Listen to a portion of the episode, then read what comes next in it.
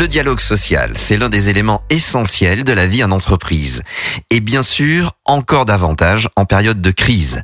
Comment l'aborder Quels objectifs se fixer Comment faire évoluer ce dialogue social C'est le thème de ce jour. Nouvelle Donne. Entretien avec Bruno Metling. Bonjour, bonjour à tous. Voici le sixième épisode de Nouvelle Donne, le podcast sur la transformation des entreprises. Nouvelle Donne a pour ambition de guider les dirigeants et je retrouve Bruno Metling. Il est le fondateur du cabinet de conseil Topics. Bonjour Bruno. Bonjour Sylvain. Aujourd'hui Bruno, nous abordons ce thème, ce grand thème du dialogue social. Et bien sûr, avant d'entrer dans le vif du sujet, ce serait très intéressant que vous nous rappeliez quelques fondamentaux sur le dialogue social dans l'entreprise. Comment le définir? De quoi s'agit-il? Oui, on pourrait y passer beaucoup de temps hein, dans la définition du dialogue social, euh, en particulier dans notre pays, mais ce qu'on peut dire, c'est que le dialogue social, c'est évidemment un élément essentiel, puisque c'est l'organisation des échanges, de la rencontre entre ceux qui ont la responsabilité de représenter l'entreprise, ses salariés, et puis ceux qui portent la dynamique de l'entreprise, évidemment, ses responsables, ses dirigeants. Et donc, ce dialogue social, c'est tout ce qui résume cet échange entre euh, la direction générale de l'entreprise et sa responsabilité de piloter l'entreprise pour lui permettre de progresser, de se développer et puis de s'adapter quand il y a des situations difficiles comme en ce moment. Et puis ceux qui ont la responsabilité de représenter sous toutes les formes les intérêts des salariés. On va surtout se concentrer dans le dialogue social dans l'entreprise, en particulier pour celles qui ont la chance d'avoir des acteurs pour organiser le dialogue social. N'oublions jamais que dans notre pays, euh, la majorité en nombre des entreprises et une grande part des salariés de ce pays ne sont pas couverts par ce dialogue social dans la mesure où il n'y a pas de représentation des intérêts des salariés. Alors euh, évidemment, à période particulière, euh, approche particulière, comment s'est passé le ce fameux dialogue social dans les entreprises pendant cette cette crise Covid que nous venons de traverser? Je crois que le dialogue social a été au cœur de trois séries d'échanges. Il y a eu d'abord évidemment l'entrée en confinement avec un effet de sidération de l'ensemble des partenaires qui n'avaient jamais connu une telle situation. Ça a été une première étape. La deuxième étape, c'est celle dans laquelle on est aujourd'hui, qui sollicite fortement ce dialogue social. C'est la sortie du confinement, comme on l'appelle, et le retour progressif avec des adaptations évidemment au travail. Et puis il y a un troisième enjeu du dialogue social qui est en train d'émerger, de manière très forte, c'est quelles sont les conséquences économiques, comment l'entreprise s'adapte au choc économique qu'on vient de subir. Et c'est évidemment trois thèmes euh, de dialogue social. Alors sur le premier thème, celui du, du confinement, je dois d'abord dire qu'il y a eu euh, un effet de sidération à des partenaires. Évidemment, ça a été euh, extrêmement rapide, extrêmement brutal. Et comme d'habitude, en situation de crise, ce qu'on peut dire, c'est que dans l'immense majorité des situations, le sens des responsabilités qui s'est exprimé tant du côté des dirigeants que de celui des partenaires sociaux a permis de faire face dans des conditions que je me permets de qualifié de remarquable globalement dans cette bascule où tout d'un coup, une majorité de salariés de ce pays n'a pas pu retourner sur le lieu de travail, mais les entreprises, grâce à l'agilité dont elles ont fait preuve, ont continué à fonctionner. Derrière ce premier succès, il y a deux éléments. Il y a encore une fois la responsabilité des acteurs en situation de crise, comme souvent en situation de crise, euh, on fait preuve de responsabilité. Et puis euh, il y a quand même un, élément, c'est la capacité à jouer la confiance. Ce que je veux dire par là, c'est que les entreprises qui avaient une bonne relation avec leurs partenaires sociaux, elles ont un crédit confiance. Et quand on sollicite ce crédit confiance face à l'inconnu, ben on en a le retour. Vous savez, j'ai une formule que j'aime bien, j'ai déjà employée dans un de nos podcasts, qui est de dire qu'en matière de dialogue social, la confiance se gagne par goutte, elle se perd par litre. Attention, quelques entreprises peu nombreuses qui ont eu tendance à passer en force, à considérer que la gravité de la situation les dispensait euh, de passer par euh, la consultation des organisations syndicales et des partenaires sociaux, elles peuvent le payer très cher dans la suite des choses. Voilà, donc ça c'était le premier niveau, l'entrée en confinement des entreprises. Est-ce qu'on n'observe pas justement parce qu'il fallait être là, parce qu'il fallait agir, parce que la crise précipitait euh, toutes ces notions que vous veniez d'aborder Est-ce qu'il n'y a pas eu justement au contraire un resserrement du travail entre les partenaires sociaux et les directions, un rapprochement en quelque sorte? Oui, c'est ce qui s'est passé là, encore une fois dans, dans la grande majorité des cas. Quand face à l'inconnu, euh, il fallait définir ensemble euh, les chemins, les solutions. Il fallait définir des équilibres. On n'avait pas des années de négociations de référence comme on peut l'avoir, par exemple, sur une négociation annuelle sur les salaires. J'ajoute un point important, c'est qu'on ne souligne pas assez le travail qui a été réalisé. Il faut savoir que pendant toute cette période-là, les CS, euh, les commissions spécialisées dans beaucoup d'entreprises se sont réunies jusqu'à plusieurs fois par jour, sous une forme de visio qui était également nouvelle. Donc voilà, moi je veux, je veux vraiment insister dans cette période-là sur, comme d'habitude en période de crise, euh, les organisations syndicales, les partenaires sociaux ont fait preuve de responsabilité. Alors il y a eu une accélération du contact, des réunions, vous le disiez, et on parlait de quoi? On négociait quoi alors en fait pendant la crise? Dans les entreprises, évidemment, là encore, le dialogue a été très dense. Il a fallu euh, négocier, discuter la définition des postes indispensables à la continuité d'activité, le télétravail. Il faut rappeler qu'une majorité de salariés, une grande majorité, sont trouvés en télétravail sans être couverts par un accord télétravail, soit qu'il n'existait pas, soit qu'il n'avait pas prévu, évidemment, une plage d'utilisation du télétravail aussi large. Il a fallu discuter des mesures qui permettent aux salariés de faire face à la garde des enfants, le chômage partiel et le maintien à domicile en particulier pour les salariés évidemment qui étaient fragiles ou qui étaient touchés par la maladie. Enfin, il a fallu négocier, discuter des consignes de sécurité sanitaire, bref, de tous ces protocoles nécessaires au fonctionnement. Donc ça a été une négociation très dense et dans l'immense majorité des cas, je le redis, euh, qui ont été efficaces et couronnés d'accords. Il y a quelques cas sur lesquels il y a eu blocage, dans lesquels les entreprises ont dû agir unilatéralement. Voilà, il faut en prendre acte, mais dans l'immense majorité des cas, il y a eu beaucoup de responsabilités de la part des partenaires et très peu de cas de blocage. Et plus particulièrement, quelles initiatives avez-vous observées de la part des partenaires sociaux?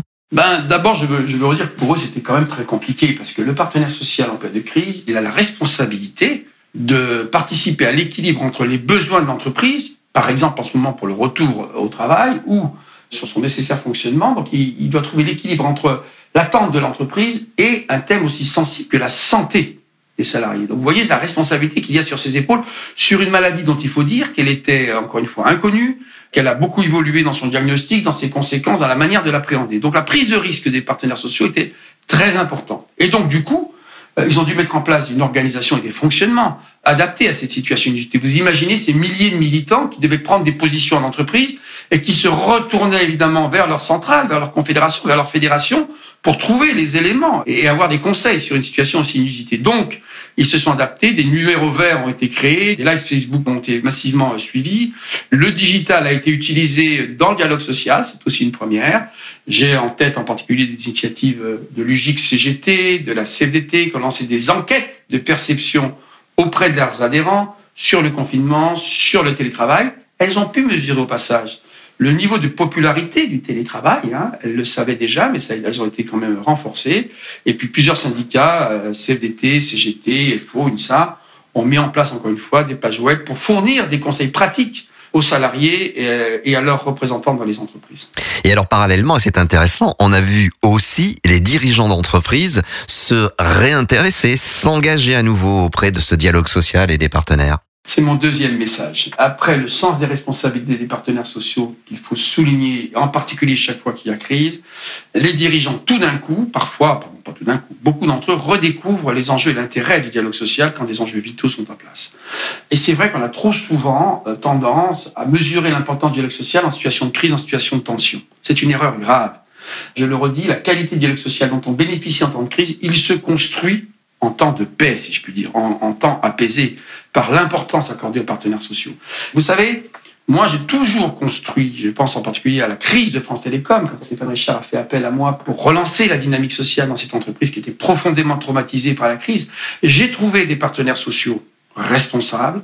Tout à la période qui a suivi, une fois qu'on était sorti de la crise, on a continué, en particulier Stéphane Richard, à leur donner toute la considération toute la place qu'ils devaient avoir dans les décisions d'entreprise pour progressivement aller de la situation où les consulte sur des points précis à une situation dans laquelle ils deviennent des partenaires permanents, récurrents de l'adaptation et de la conduite de l'entreprise. C'est vers ça qu'un bon dialogue social doit amener. C'est transformer évidemment ce qui est de la confrontation à court terme, qui peut être normal et logique entre les intérêts des salariés et ceux d'entreprise, qui conduit à définir des équilibres, à une situation dans laquelle, quand on se projette à moyen et long terme, quand on les associe vraiment, quand il y a vraiment de l'écoute, leur point de vue est vraiment pris en considération sur une vision à moyen et long terme, alors évidemment, ils deviennent des vrais partenaires. Et j'ai envie de dire, comme message à travers le podcast aujourd'hui, restons acteurs du dialogue social, restez intelligents le plus longtemps possible.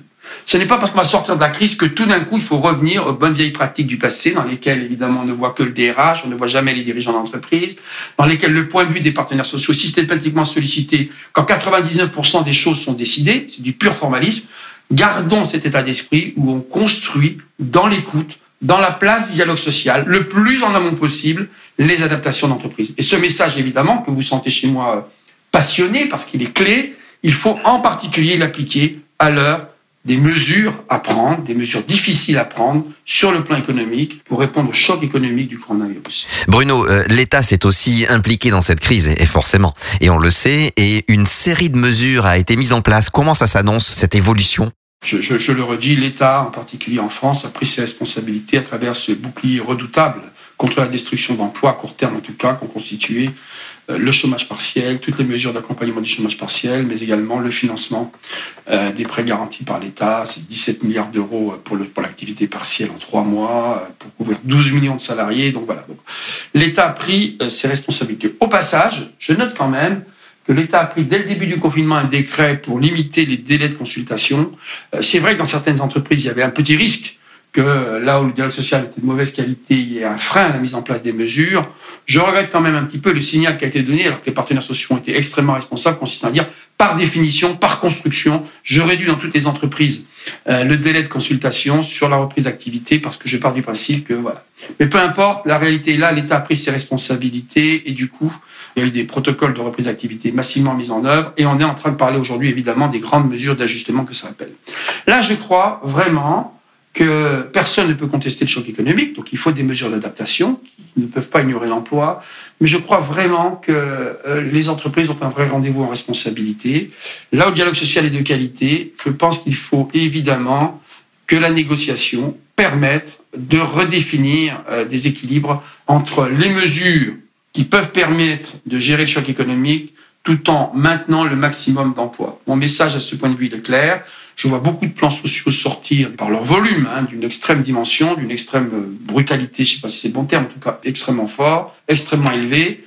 Je voudrais être sûr qu'on a bien en amont pris toutes les dispositions pour éviter de faire de l'emploi, du contrat de travail, qui est quand même le cœur de la confiance en entreprise, euh, l'alpha et l'oméga. On aura l'occasion d'y revenir, mais c'est pour moi un premier message. Le dialogue social doit permettre d'aller le plus loin possible dans les mesures alternatives à la remise en cause, surtout de manière contrainte, euh, du contrat de travail. La deuxième chose que je veux souligner, c'est que l'esprit de responsabilité a également prévalu. J'ai été frappé du fait qu'à la veille du 1er mai, c'était jamais arrivé dans notre pays.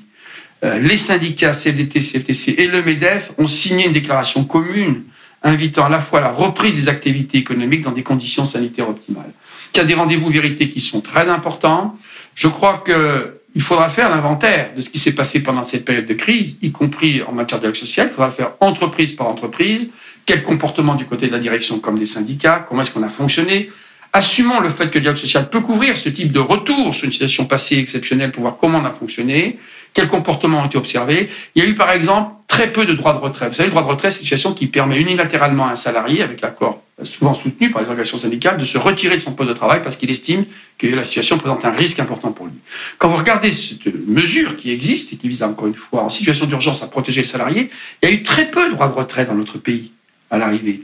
Pourquoi? Parce que je crois vraiment que ce dialogue social a permis de faire face, dans l'immense majorité des cas, aux situations difficiles qu'il y a pu y avoir.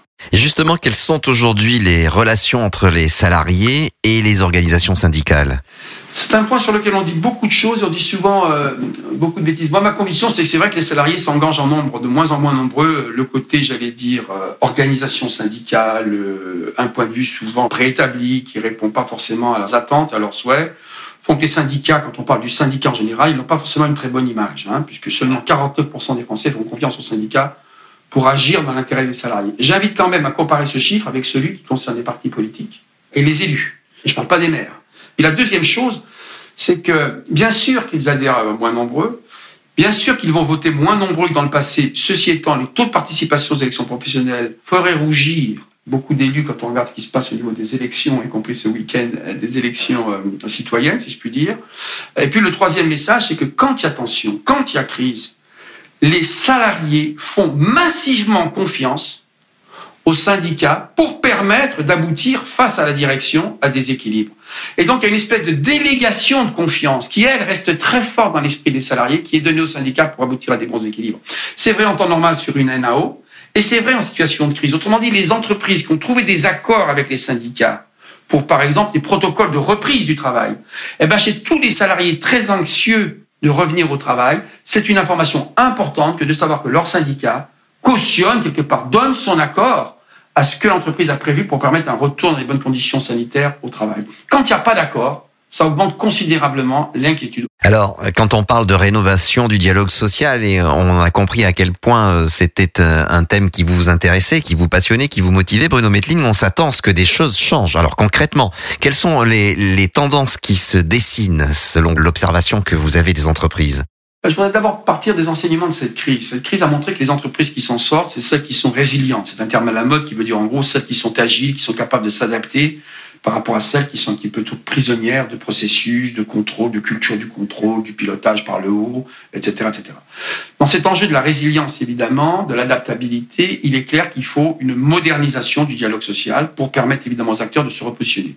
Il faut que les acteurs sociaux qui ont été capables d'accepter, pour beaucoup d'entre eux, il y a encore quelques blocages, mais de négocier euh, par visioconférence, de négocier, etc., basculent dans cette ère du numérique et acceptent de sortir d'un certain formalisme, d'une certaine théâtralisation du dialogue social au profit d'un dialogue social du quotidien plus efficace qui permet de réagir très rapidement sans forcément avoir tous les mandats de sa fédération, de son nouveau national, etc., etc. Donc il y a quand même une invitation aux organisations syndicales à poursuivre l'effort pour être plus agile, plus digital quelque part, euh, dans la manière de fonctionner au quotidien. Je crois que ce serait un facteur de, de progrès important. Ce qui n'empêche pas évidemment la négociation en physique, parce qu'évidemment, une négociation, ça peut. Voilà. Donc ça, c'est un premier élément d'adaptation et d'évolution. Le deuxième, c'est, euh, vous savez qu'on a en France un profond bouleversement des règles, des instances de représentation, qu'on a supprimé les anciens comités d'entreprise, les délégués du personnel, au profit des CSE, au profit des délégués de proximité, etc. Je crois que cette crise a montré l'intérêt des partenaires, aussi bien au niveau de l'entreprise, au niveau global de l'entreprise, qu'au niveau de chacune de ces entités. Je crois que les entreprises gagneraient à faire un point, à l'aune de cette crise, sur, par rapport à ce qui a été négocié en termes de moyens mis à la disposition des organisations syndicales, est-ce qu'on y est? Est-ce qu'à l'inverse, il ne faudrait pas renforcer la dimension de proximité? Est-ce que le CSE, euh, l'instant, ne doit pas créer une instance dédiée à la santé et à la sécurité au travail? C'est pas partout le cas. Est-ce que le CSE, eh bien, au niveau stratégique, consulté et l'entreprise, la direction générale fait bien confiance à son CSE pour partager avec le CSE en amont les grands enjeux de la datation de la stratégie de l'entreprise suite à la crise? Il y a quelques rendez-vous vérités qui sont évidemment devant nous. Et puis il y a le sujet qualité du au travail. Hein qui était déjà extrêmement présent, mais qu'il faut absolument, j'allais dire, continuer à développer. On n'a pas encore abordé, par exemple, la relation euh, du dialogue social et des ressources humaines, les DRH, par exemple. Oui, c'est un autre grand enjeu. Hein, les relations entre les DRH euh, pendant la crise, on voit bien qu'ils ont été de nouveau au front. On en a déjà parlé ensemble avec partenaires. On voit bien que cette logique d'enquête, d'écoute, qui permet, quand on ne sait pas encore exactement quelle sera la situation demain, quand il faut co-construire, que cette logique-là, évidemment, elle met les DRH en première ligne dans l'organisation d'échanges entre la ligne managériale, la ligne de pilotage des activités, et puis la représentation des salariés. On voit bien que le digital va permettre d'objectiver s'agissant de la perception des collaborateurs, de la qualité des échanges, de l'impact des actions mises en œuvre, va profondément modifier la capacité évidemment à mesurer la situation d'entreprise avec une fréquence, une efficacité beaucoup plus grande. Et donc piloter le dialogue social avec des faits mesurés régulièrement et non plus seulement avec des ressentis ou des postures héritées du positionnement idéologique de telle ou telle organisation va devenir un des grands enjeux d'évolution du dialogue social. Et sans doute que ça peut permettre le renouveau du dialogue social. Je pense que les salariés, s'ils ont sentiment d'un social qui colle plus à la réalité, qui est plus en proximité, eh bien évidemment, retrouveront encore plus qu'aujourd'hui l'attachement à l'importance du dialogue social par rapport évidemment à une situation où il avait pu tendance à ne pas vraiment représenter leur ressenti leur quotidien. Un dernier élément, le fonctionnement interne des organisations syndicales. Il y a des startups qui ont fait des produits fantastiques, des plateformes pour organiser euh, différemment et dédier au dialogue social dans les entreprises. Euh, il faut continuer cet effort pour permettre via les nouveaux outils aux salariés d'être plus directement, encore mieux directement informés du contenu du dialogue social, d'être plus partie prenante, d'être plus fréquemment consultés. C'est aussi un des enjeux des partenaires sociaux que d'accepter d'ouvrir assez massivement ces nouveaux outils, comme encore une fois beaucoup ont commencé à le faire, aux salariés pour leur permettre d'être partie prenante du dialogue social, de manière beaucoup plus intense que ça a été le cas dans le passé. C'est parfaitement clair. Merci Bruno. Alors on a bien compris que selon vous, l'une des conditions sine qua non d'une reprise économique saine et surtout durable dans notre pays passe par un dialogue social permanent, actif, constructif. Un dernier mot pour conclure? Je voudrais terminer peut-être par cette considération-là. Vous savez, la conviction qui est la mienne après tant d'années passées au service euh, des entreprises et du dialogue social dans les entreprises, c'est qu'il faut se le répéter chaque matin. Quand je projette, je me projette à moyen et long terme dans une entreprise. Il n'y a pas de performance économique durable sans qualité sociale et sans dialogue social. Et il n'y a pas de qualité sociale sans performance économique. Donc si on croit profondément à cet équilibre à moyen terme pour toute entreprise, pas de performance économique sans performance sociale et réciproquement, à ce moment-là, on convient que le dialogue social, c'est ce trait d'union permanent entre les deux, et c'est pour ça qu'il est aussi vital. Merci beaucoup Bruno, c'était Nouvelle Donne, le podcast sur la transformation des entreprises. Merci Bruno pour ce formidable partage d'expérience. À très bientôt avec euh, un nouveau sujet, un nouveau thème. Nouvelle Donne. Entretien avec Bruno Metling.